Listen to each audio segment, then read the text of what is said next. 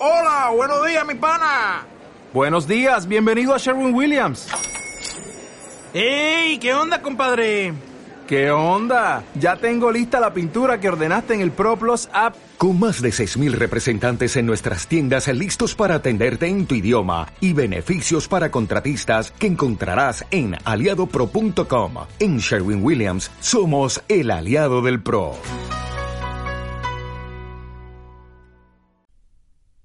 Capítulo 3. Dies Ecclesiae.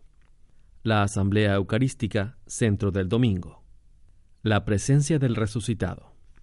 Yo estoy con vosotros todos los días hasta el fin del mundo. Mateo 28:20. Esta promesa de Cristo sigue siendo escuchada en la Iglesia como secreto fecundo de su vida y fuente de su esperanza.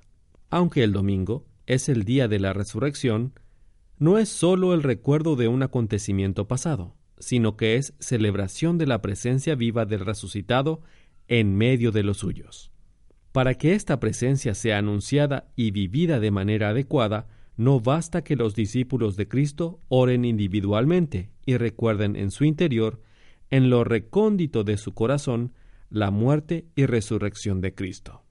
En efecto, los que han recibido la gracia del bautismo no han sido salvados solo a título personal, sino como miembros del cuerpo místico, que han pasado a formar parte del pueblo de Dios. Por eso, es importante que se reúnan para expresar así plenamente la identidad misma de la Iglesia, la Eclesia, asamblea convocada por el Señor resucitado, el cual ofreció su vida para reunir en uno a los hijos de Dios que estaban dispersos. Juan 11:52. Todos ellos se han hecho uno, en Cristo, mediante el don del Espíritu Santo. Esta unidad se manifiesta externamente cuando los cristianos se reúnen, toman entonces plena conciencia y testimonian al mundo que son el pueblo de los redimidos, formado por hombres, de toda raza, lengua, pueblo y nación. Apocalipsis 5.9. En la asamblea de los discípulos de Cristo se perpetúa en el tiempo la imagen de la primera comunidad cristiana, descrita como modelo por Lucas en los Hechos de los Apóstoles cuando relata que los primeros bautizados acudían asiduamente a la enseñanza de los apóstoles, a la comunión, a la fracción del pan y a las oraciones. La Asamblea Eucarística. Esta realidad de la vida eclesial tiene en la Eucaristía no sólo una fuerza expresiva especial, sino como su fuente. La Eucaristía nutre y modela a la Iglesia, porque, aun siendo muchos, un solo pan y un solo cuerpo somos, pues todos participamos de un solo pan. Primera de Corintios 10, 17. Por esta relación vital con el sacramento del cuerpo y la sangre del Señor, el misterio de la Iglesia es anunciado, gustado y vivido de manera insuperable en la Eucaristía. La dimensión intrínsecamente eclesial de la Eucaristía se realiza cada vez que se celebra pero se expresa de manera particular el día en el que toda la comunidad es convocada para conmemorar la resurrección del Señor. El catecismo de la Iglesia Católica enseña de manera significativa que la celebración dominical del día y de la Eucaristía del Señor tiene un papel principalísimo en la vida de la Iglesia. En efecto, Precisamente en la misa dominical es donde los cristianos reviven de manera particularmente intensa la experiencia que tuvieron los apóstoles la tarde de la Pascua, cuando el resucitado se les manifestó estando reunidos. En aquel pequeño núcleo de discípulos, primicia de la Iglesia, estaba en cierto modo presente el pueblo de Dios de todos los tiempos. A través de su testimonio llega a cada generación de los creyentes el saludo de Cristo, lleno del don mesiánico de la paz, comprada con su sangre y ofrecida junto con su espíritu. Paz a vosotros. Al volver Cristo entre ellos, ocho días más tarde, Juan 20:26, se ve prefigurada en su origen la costumbre de la comunidad cristiana de reunirse cada octavo día, en el día del Señor, o domingo, para profesar la fe en su resurrección y recoger los frutos de la bienaventuranza prometida por él. Dichosos los que no han visto y han creído. Juan 20:29. Esta íntima relación entre la manifestación del resucitado y la Eucaristía es sugerida por el Evangelio de Lucas en la narración sobre los dos discípulos de Emaús, a los que acompañó Cristo mismo, guiándolos hacia la comprensión de la palabra y sentándose después a la mesa con ellos, que lo reconocieron cuando tomó el pan, pronunció la bendición, lo partió y se lo iba dando. Juan 24:30. Los gestos de Jesús en este relato son los mismos que él hizo en la última cena, con una clara alusión a la fracción del pan. ¿Cómo se llamaba la Eucaristía? ¿Cómo se llamaba a la Eucaristía en la primera generación cristiana? La Eucaristía Dominical. Ciertamente, la Eucaristía Dominical no tiene en sí misma un estatuto diverso de la que se celebra cualquier otro día, ni es separable de toda la vida litúrgica y sacramental. Esta es, por su naturaleza, una epifanía de la Iglesia, que tiene su momento más significativo cuando la comunidad diocesana se reúne en oración con su propio pastor. La principal manifestación de la Iglesia tiene lugar en la participación plena y activa de todo el pueblo santo de Dios, en las mismas celebraciones litúrgicas, especialmente en la misma Eucaristía, en una misma oración junto a un único altar, que el obispo preside rodeado de su presbítero y sus ministros.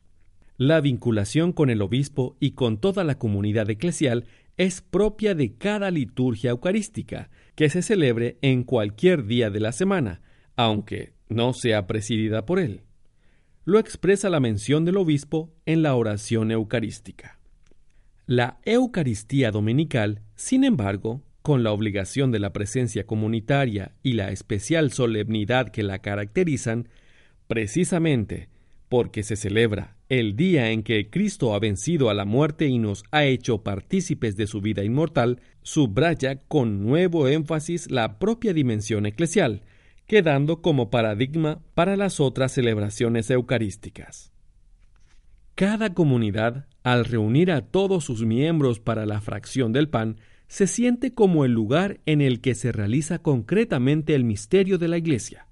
En la celebración misma, la comunidad se abre a la comunión con la Iglesia universal, implorando al Padre que se acuerde de la Iglesia extendida por toda la tierra y la haga creer en la unidad de todos los fieles con el Papa y con los pastores de cada una de las iglesias hasta su perfección en el amor. El Día de la Iglesia. El Dies Domini se manifiesta así también como Dies Ecclesiae. Se comprende entonces por qué la dimensión comunitaria de la celebración dominical deba ser particularmente destacada a nivel pastoral. Como he tenido oportunidad de recordar en otra ocasión, entre las numerosas actividades que desarrolla una parroquia, ninguna es tan vital o formativa para la comunidad como la celebración dominical del Día del Señor y de su Eucaristía. En este sentido, el Concilio Vaticano II ha recordado la necesidad de trabajar para que florezca el sentido de comunidad parroquial, sobre todo en la celebración común de la misa dominical. En la misma línea se sitúan las orientaciones litúrgicas sucesivas, pidiendo que las celebraciones eucarísticas que normalmente tienen lugar en otras iglesias y capillas estén coordinadas con la celebración de la iglesia parroquial, precisamente para fomentar el sentido de la comunidad eclesial que se manifiesta y alimenta especialmente en la celebración comunitaria del domingo, sea en torno al obispo, especialmente en la catedral, sea en la asamblea parroquial, cuyo pastor hace las veces del obispo. La asamblea dominical es un lugar privilegiado de unidad. En efecto, en ella se celebra el Sacramentum Unitatis, que caracteriza profundamente a la Iglesia, pueblo reunido por y en la unidad del Padre, del Hijo y del Espíritu Santo. En dicha asamblea las familias cristianas viven una de las manifestaciones más cualificadas de su identidad y de su ministerio de iglesias domésticas, cuando los padres participan con sus hijos en la única mesa de la palabra y del pan de vida. A este respecto, se ha de recordar que corresponde ante todo a los padres educar a sus hijos para la participación en la misa dominical, ayudados por los catequistas, los cuales se han de preocupar de incluir en el proceso formativo de los muchachos que les han sido confiados la iniciación a la misa, ilustrando el motivo profundo de la obligatoriedad del precepto. A ello contribuirá también, cuando las circunstancias lo aconsejen, la celebración de misas para niños, según las varias modalidades previstas para las normas litúrgicas.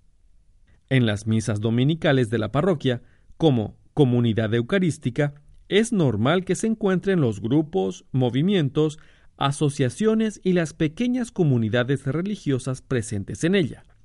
Esto les permite experimentar lo que es más profundamente común para ellos, más allá de las orientaciones espirituales específicas que legítimamente les caracterizan, con obediencia al discernimiento de la autoridad eclesial. Por esto, en domingo, día de la asamblea, no se han de fomentar las misas de los grupos pequeños.